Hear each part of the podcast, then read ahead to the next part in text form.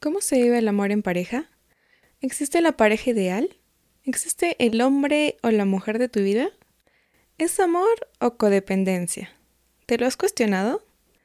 En este episodio te comparto algunas de mis reflexiones sobre esta fecha tan importante para muchos que es el Día de San Valentín, y más que nada sobre lo que creo que es el amor y el papel del romance dentro de la relación de pareja.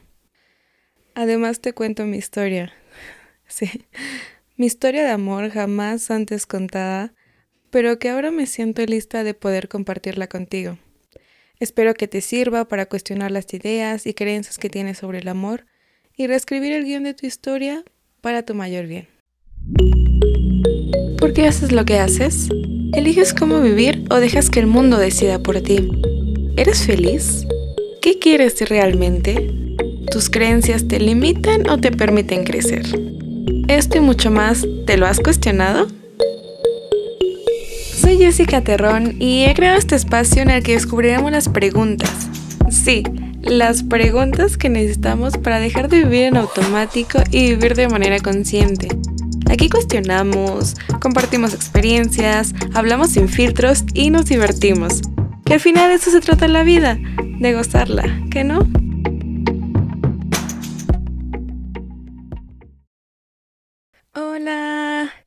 Bienvenido y bienvenida a este tercer episodio ya del podcast. Qué guay. y bueno, en esta ocasión el episodio es especial. Bueno, todos los son especiales, la verdad. Pero este es mm, más personal. Quería compartirles una historia de amor. Ah. o sea, sí, pero todo tiene un porqué, amigos. Y bueno, hace poco fue 14 de febrero y pues esa fecha es muy de romance, de amor, todo es color de rosas y está súper genial. O sea, si tú este, te la pasaste así súper bien, eh, consintiéndote, dejándote consentir, está increíble. A mí me encanta también, o sea, aparte del romance, todo eso. Pero también creo que lo confundimos mucho, ¿no? O a veces también ponemos muchas expectativas en cuanto al romance en una relación, que um, por ejemplo eso del 14 de febrero, ¿cuánto no está súper bien? Pero ¿cuánto no les hace mal esa fecha? O sea, que esperan tanto y que si la otra persona no, cumple con, lo, con las expectativas que se tenían, es una desilusión fatal, que es como es que entonces no me quiere, eh, y un millón de historias que creamos en nuestra mente que muchas veces ni siquiera son real, ¿no? Pero son muchas de esas historias que, que vienen desde años atrás y de una cultura que nos ha educado. Bueno, de hecho, sobre esto hice una encuesta en mis redes sociales hace varias semanas en las que preguntaba precisamente eso sobre romance, qué tan importante es el romance en una relación. Y la mayoría puso que es importante, pero no esencial, o sea, no es lo más importante y el 92% dijo que, que sí les gustaría que su pareja fuera romántico. Y se entiende. Eh, la historia del amor romántico es súper fuerte en nuestra cultura. Y bueno, pregunté a todos ellos que para ellos qué es eh, el romance. Súper pocos eh, respondieron qué es el romance. Creo que es muy difícil hacer una definición pero sí pudieron responder el decirme el cómo se es romántico. Y es que sean detallistas, es, fue la de las primeras respuestas y las que más se repitieron. Ser detallista, ser atento o atenta y hacer cosas que, que incluyan a ambos, o sea, actividades que ambos se relacionen mucho y que ambos disfruten. Y pues creo que es como una, es un ideal de pareja, ¿no? Y, después leí una frase que seguramente también leyeron, y de hecho la compartí en, por Instagram Stories, em, que decía algo de que, em, que muchas veces matamos el amor porque buscamos algo extraordinario y que si lo vemos como muy ordinario, no es válido o no es suficiente para nosotros y, y esa forma en la que matamos el amor en una relación. Y a mí me hizo mucho sentido, creo que sí, creo que muchas veces se espera muchas más cosas y Incluso hay es de los principales problemas que hay en la pareja el decir, el esperar a tener expectativas. No es que, no sé, este 14 de febrero, ¿cuántas personas no esperaban que les llevaran rosas, mujeres en caso, chocolates o lo que sea? A los hombres también que les dieran un detalle o algo así. Y que si no, no sucede, es como de, ay, no, es que entonces, pues no, o sea, tal vez no soy tan especial para esa persona, ¿no? Y entonces creen que, que pues en realidad no, no los aman.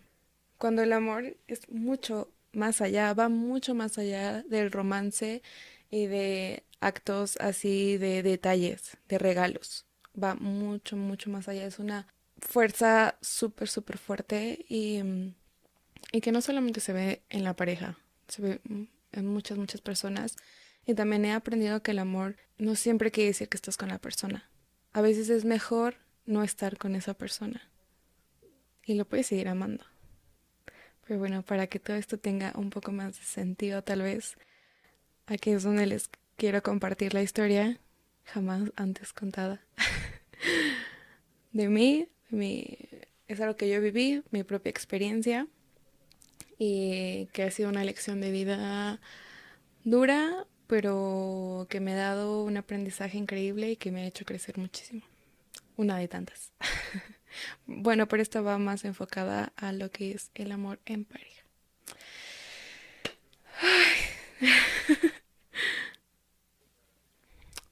bueno. Vamos a llamar a al que fue mi novio, este sujeto uno, ¿vale? Por esta cosa del anonimato. bueno, él, él y yo nos conocimos en el gimnasio, yo solía ir mucho allá. Hubo un tiempo en que era súper intensa con eso del gimnasio. Nos conocimos ahí.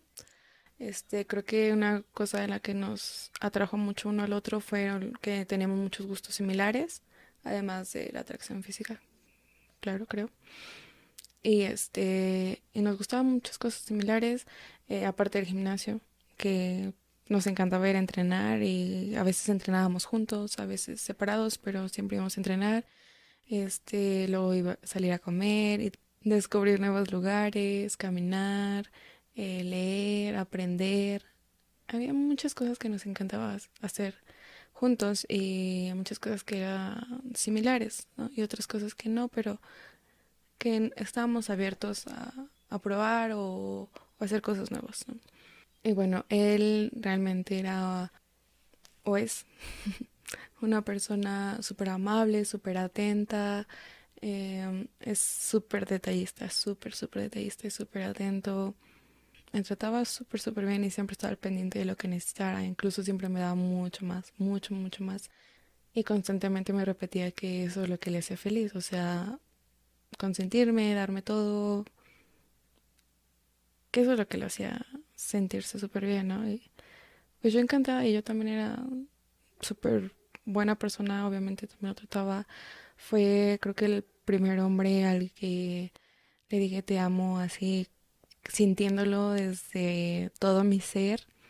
Pero yo lo acepto y no soy tan romántica, no soy tan detallista, porque sí, no es mi forma de ser. O sea, yo intentaba, obviamente, intentaba ser más atenta, este, darle algunos detalles de vez en cuando y todo, claro. O sea, sí lo hice. Pero no era tanto como él. Y bueno, nos, nuestra relación duró dos años, un poquito más. Y este, ya nos conocíamos súper, súper bien. O sea, nuestra nuestras familias ambas ya se conocían. Eh, yo iba a su casa muchas veces, él también venía muchas veces a la casa de mis padres. Convivíamos súper, súper bien.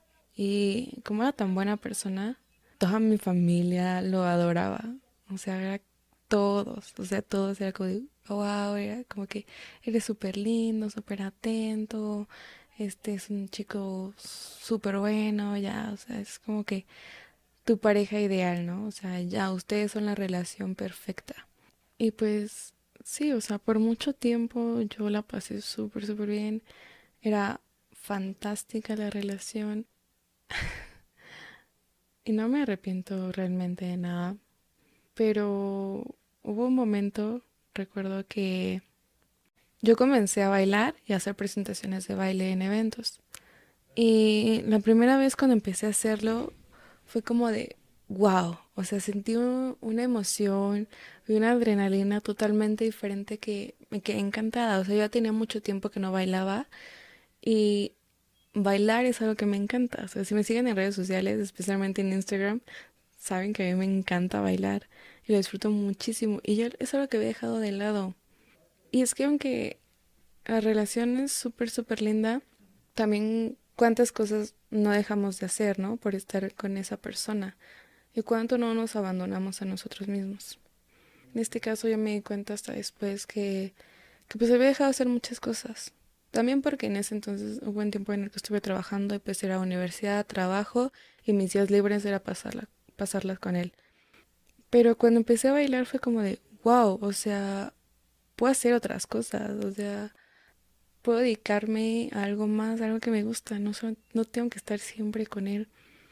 Y empecé a alejarme un poco, o sea, yo seguía queriendo un montón, pero empecé a alejarme un poco porque éramos como un muégano, realmente nos hicimos súper, súper juntos y súper, súper cercanos, ya, ya estábamos casi 24/7. Bueno, no 24 porque vivíamos en casas separadas, pero sí, todas las tardes, casi todos los días ya nos veíamos.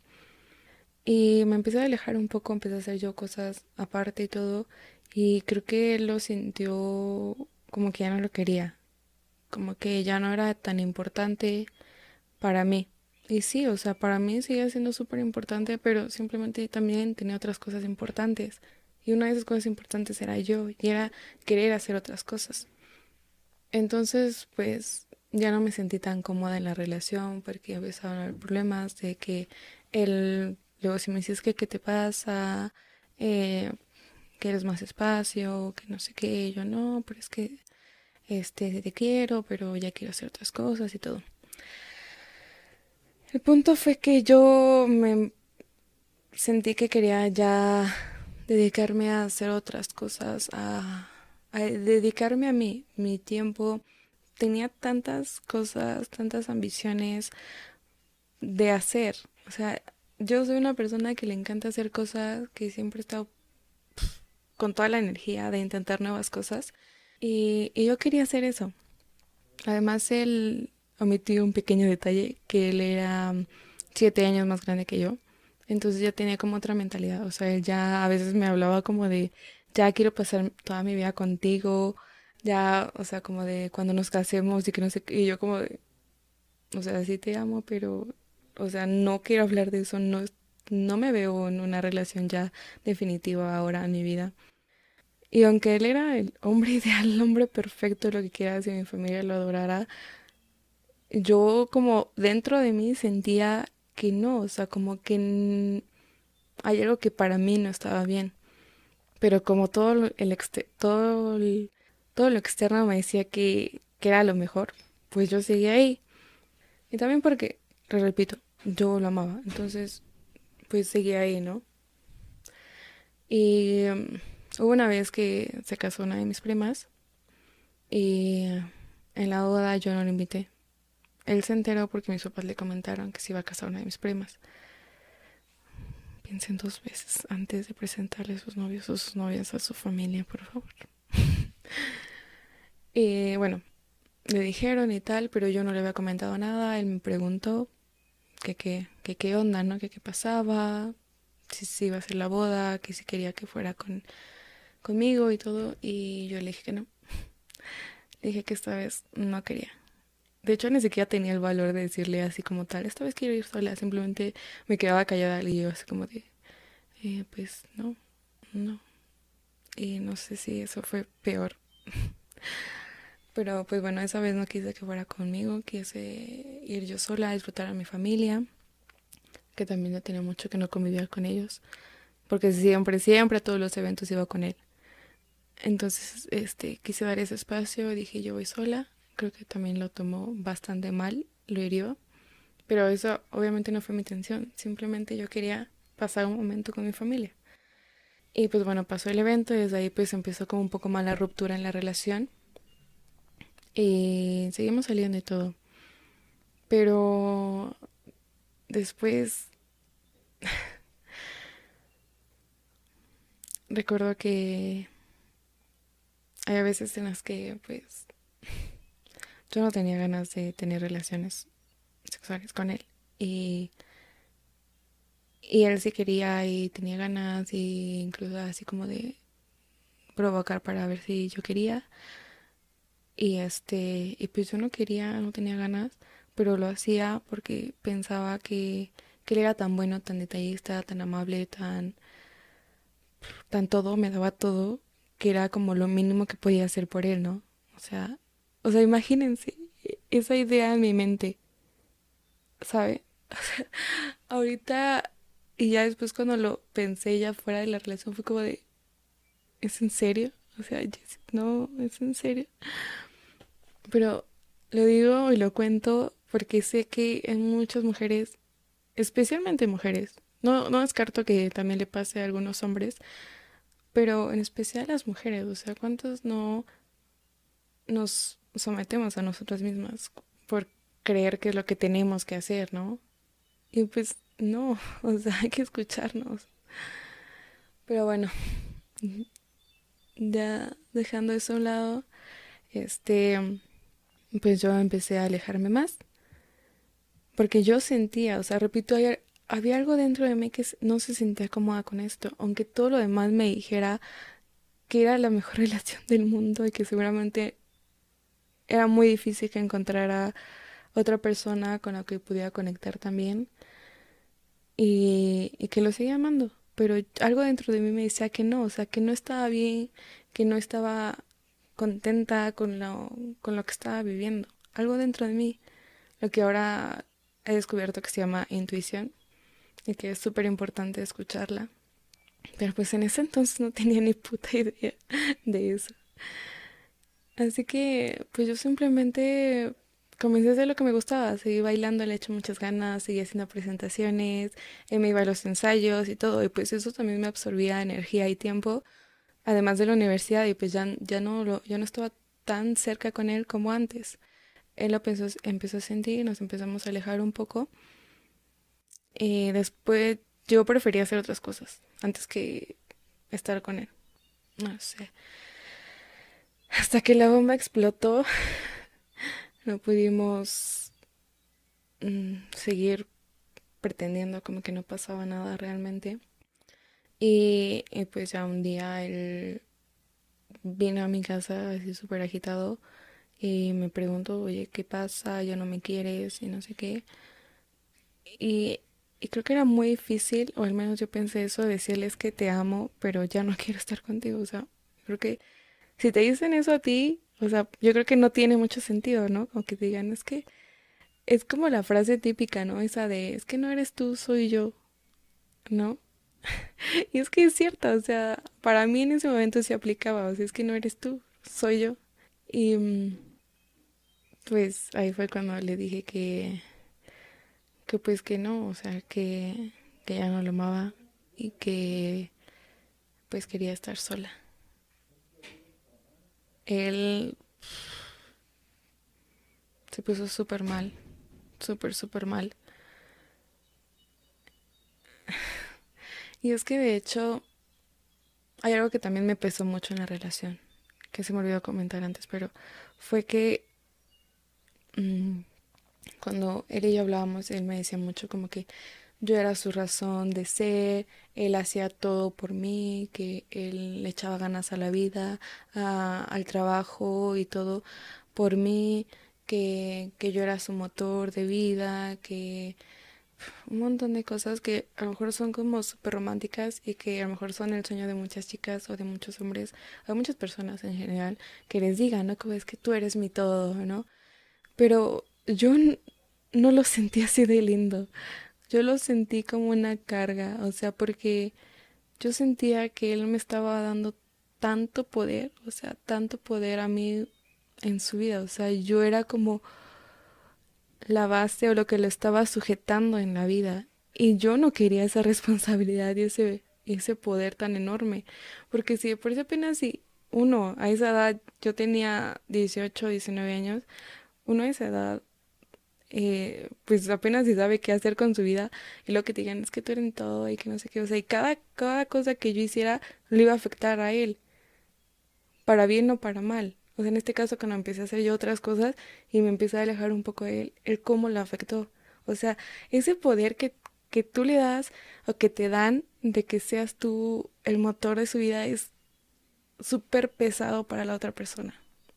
Súper. Al menos yo lo sentía así. Yo sentía como una carga enorme. O sea, yo dije apenas hace poco a mi vida y ahora me estás dando, me estás poniendo tu, tu vida en mis manos, ¿no? Y yo dije como que no, o sea, y de hecho lo hablé varias veces con él. Le dije es que no, o sea, no dependas de mí. Le dije, tú tienes que ser tu fuerza vital, tú tienes que ser tu motor de vida, tú tienes que ser el amor de tu vida. Tú, primero tú y después yo. Digo, porque tal vez no puedo estar contigo siempre. Y no fuera, y no fue, no le dije eso porque ya pensaba cómo dejarlo. Eso fue antes. Y no, no le dije eso porque pensaba dejarlo, sino le dije, es que mira, la vida es tan incierta que no sé si voy a estar el día de mañana. ¿Qué tal si me pasa algo? ¿O qué tal si me tengo que ir a vivir a otro lado por la escuela? Porque creo que ya, ya, ya pensaba, yo ya tenía planeado lo de la movilidad estudiantil, el intercambio académico. Entonces le dije, es que tal vez no pueda estar contigo siempre. Aparte nuestra vida es súper larga, ¿cuántos estamos súper jóvenes? Estamos súper jóvenes, ¿cuánto no, no nos queda por vivir todavía, no? Y le dije, es que no, o sea, primero ponte a ti y ya después a mí. Incluso si yo te digo algo que te duele, te hiere, porque no soy perfecta y aunque no quiera lastimarte, tal vez lo voy a hacer. Pues, o sea, primero estás tú y te amas y todo y me vas a decir, oye, es que no me digas esto, o es que me ha herido esto, o oye, no. O sea, o si de plano te hago algo así súper feo, mándame la chingada. Así le dije. Dije, porque estás tú primero. Y él no lo entendió, él me decía, sí, es que sí, pero es que no, como tú, pero es que tú eres súper linda, tú eres súper especial, este, jamás me vas a dañar, y yo como de, es que, repito, no es que yo quiera hacerte daño, jamás lo voy a hacer intencionalmente, jamás porque te amo, pero no soy perfecta y no queda exento a nadie. Así que le dije, no me regales ese poder. Hablamos muchas veces sobre, sobre ello. Y ahora que lo pienso, qué sabia era, ¿eh? Y todavía no sabía, no había vivido tantas cosas como ahora. Y yo tan joven. Ah. Pero bueno, em, ya que le dije que, que ya terminábamos, mm, él se puso súper mal, pero siguió siendo súper amable. Incluso se despidió de mis padres. Dijo como de gracias y ya, pero pues ya. Jessica quiso que termináramos y ya, ya se fue. Fue un momento súper, súper duro. Me dolió muchísimo. Se los juro que me dolió muchísimo. O sea, salí de mi habitación y yo lloraba y berreaba a moco tendía así. horrible, horrible. Porque, repito, o sea, yo sí lo amaba. Y puedo decir que lo amo todavía porque va a ser una persona súper, súper especial en mi vida. En que jamás voy a olvidar porque marcó una etapa de mi vida súper, súper linda y súper especial, pero algo dentro de mí me decía que no estaba en el lugar que, que quería estar. Y bueno, ya que terminamos la relación, terminé la relación, y aunque, aunque en el fondo yo sentía que había hecho lo correcto, me sentía súper mal por ello por lo que había hecho, por haber tenido la relación, por haberlo lastimado. Me sentía horrible, horrible, horrible. Me sentía como la la bruja mala de la historia, o sea, real, así como de princesa. Yo la yo lo ponía a él como la princesa, que yo era la la bruja que le había estado eh, lo había lastimado, lo había hecho sufrir y que él lo había dado todo, me había amado como nunca y, y yo simplemente, fan, adiós. Y me sentía horrible, sumamente mal por ello. Me culpaba muchísimo. Y fue una decisión realmente súper, súper difícil, un momento complicado también para mí. Yo me sentía fatal. Y luego peor que Mi familia, la, la noticia les cayó como de golpe, como, ¿qué? ¿es en serio? O sea, casi, casi ya nos veían para toda la vida juntos. Y sí fue como un choque, o sea, como que no lo creían.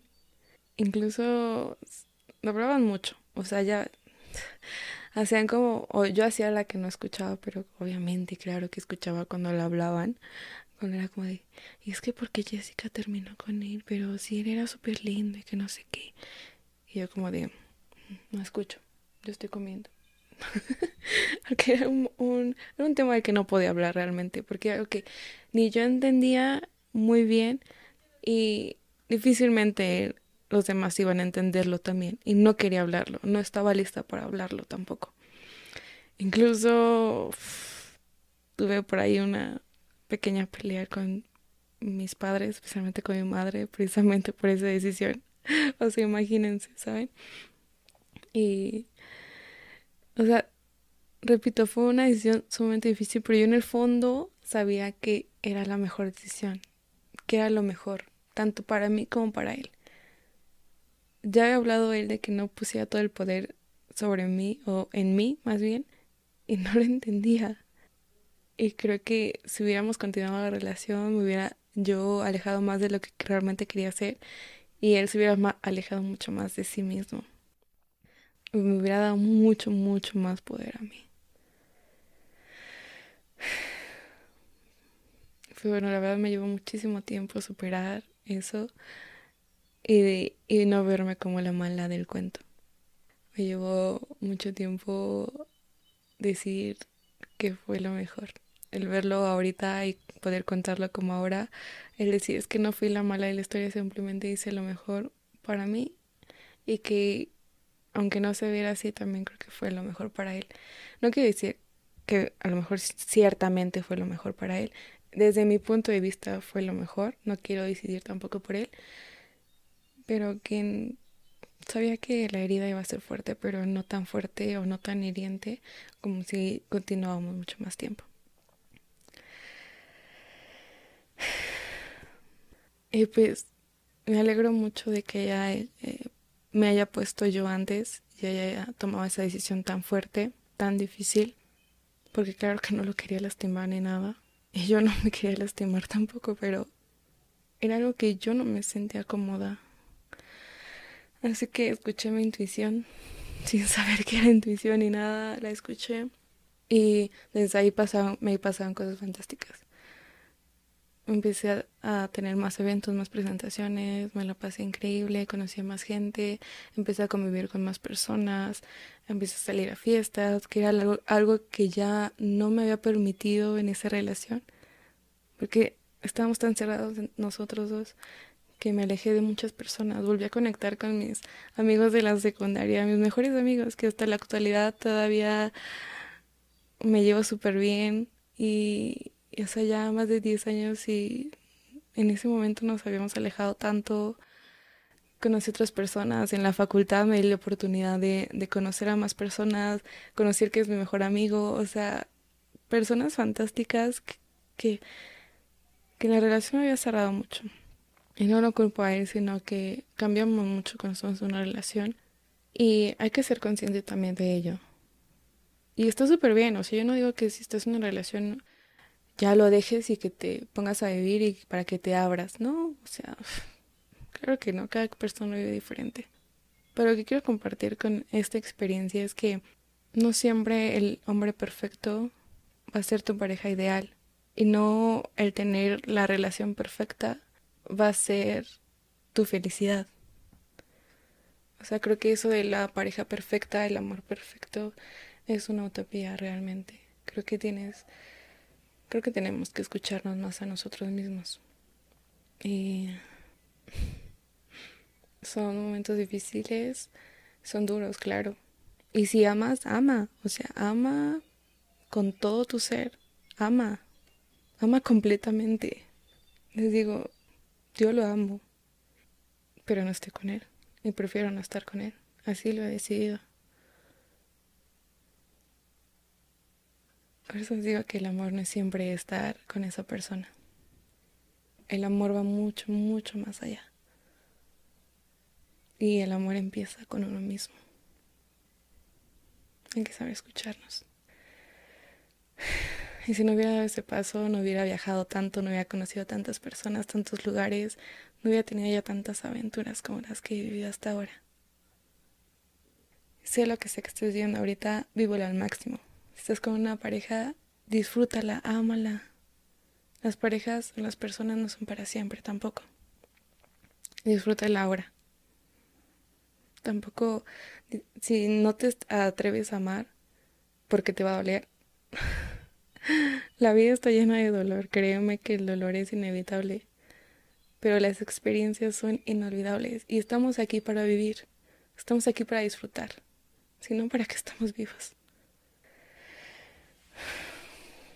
Hay una frase que leí de un libro que se llama El buen amor en pareja y que me gustó mucho. Que dice que la buena noticia es que nadie te puede hacer infeliz. La mala noticia es que nadie te puede hacer feliz. Si estás con alguien, no esperes que te haga feliz. Si comparte la felicidad. Tú eres felicidad y compártela. Tú eres amor y compártela. No dependamos de otra persona tampoco. Y bueno, creo que aquí cabe destacar o las preguntas importantes en este episodio son que te cuestiones si estás con esa persona o si esa relación es amor realmente o es codependencia si estás en el lugar en que yo estaba o estás en el, lugar, en el lugar que estaba él. ¿Desde qué lugar le dices a esa persona que es especial para ti? ¿Desde un lugar de dependencia en el que esperas que también otra persona te diga lo mismo y entonces cada uno dependa del otro? ¿O desde un lugar de libertad, de amor, en el que simplemente se lo dices porque te nace? Piénsalo. La frase o lo que sea puede ser lo mismo. Pero el lugar desde, que el que uno lo dice cambia todo, cambia el cómo nos sentimos y el cómo lo recibe también otra persona. Recuerda que no venimos a, a satisfacer las expectativas de nadie. Tú eres tú y que si la otra persona este anduvo anduvo contigo decidió andar contigo porque creyó que ibas a hacer esto ibas a, no sé hacer la otra a lograr tal cosa y que no lo hiciste no tienes por qué cumplirle a esa persona. Si estamos con alguien que sea porque somos nosotros mismos. Y recuerda sobre todo que el, el amor no es sufrir no es aguantar maltratos no es aguantar que te estén diciendo de cosas, no es aguantar nada que no te haga sentir bien. Incluso aguantar estar en una relación simplemente porque los demás, porque porque según los demás, porque según lo exterior es lo mejor para ti. Tú sabes mejor que nadie qué es lo mejor para ti y tal vez no es esa relación perfecta. Tal vez es hacer otras cosas. Todos tenemos nuestro momento. Aprende a escucharte. Y piensa, si esta es una relación que no te está haciendo sentir bien, ¿por qué sigues ahí? ¿Qué miedos tienes? Aquí entra mucho hacia las mujeres también, porque, repito, no descarto que también le pase a los hombres, pero se da mucho más hacia las mujeres por la cultura que traemos. De que muchas veces como ese temor en las mujeres de es que me voy a quedar sola pues que nadie me va a querer, ¿no? Pues que antes el dicho de que a los 30, si no te has casado, te vas a quedar solterona toda tu vida. Güey, ya. si yo a los 30 estoy solterona, qué guay, o sea, qué increíble. O sea, a los 30 voy a voy a poder viajar, voy a poder hacer lo que sea, voy a tener ya trabajo, voy a tener dinero y voy a hacer y deshacer lo cuanto yo quiera ya no sigamos teniendo esos pensamientos. Cuestiona y escúchate. Y también si eres hombre también. Y creo que es algo que también me gustaría compartir, que no podemos dar algo que no tenemos. Para amar a alguien más, primero hay que amarnos a nosotros mismos. Y pues bueno, creo que ya es todo lo que les quería compartir en el episodio de hoy. Espero que les haya gustado, que les haya puesto a pensar, que les haya movido algo dentro de ustedes para que se cuestionen, para que escuchen su, su intuición y esa vocecita interna que les dice que algo no va bien. Que le den la oportunidad de escuchar. A veces da miedo porque es una incertidumbre total y que tengas esa comodidad de estar en una relación, que te dicen que está bien y que tu intuición te diga, no, es que no, no, no, aquí no, da miedo. Pero escúchala. La intuición y tu vocecita interna sabe que es lo mejor para ti. Pues bueno, muchas gracias por escuchar este episodio y pues déjenme saber qué piensan. Síganme en mis redes sociales, estoy como Jessica Terrón y en Facebook como Jess Terrón. ¿Vale? Déjenme sus preguntitas. Eh, si tienen una idea diferente, que también es súper válida, eh, igual compártenmela. Y pues nada, nos vemos en el siguiente episodio. Muchas gracias por escucharme. Chao.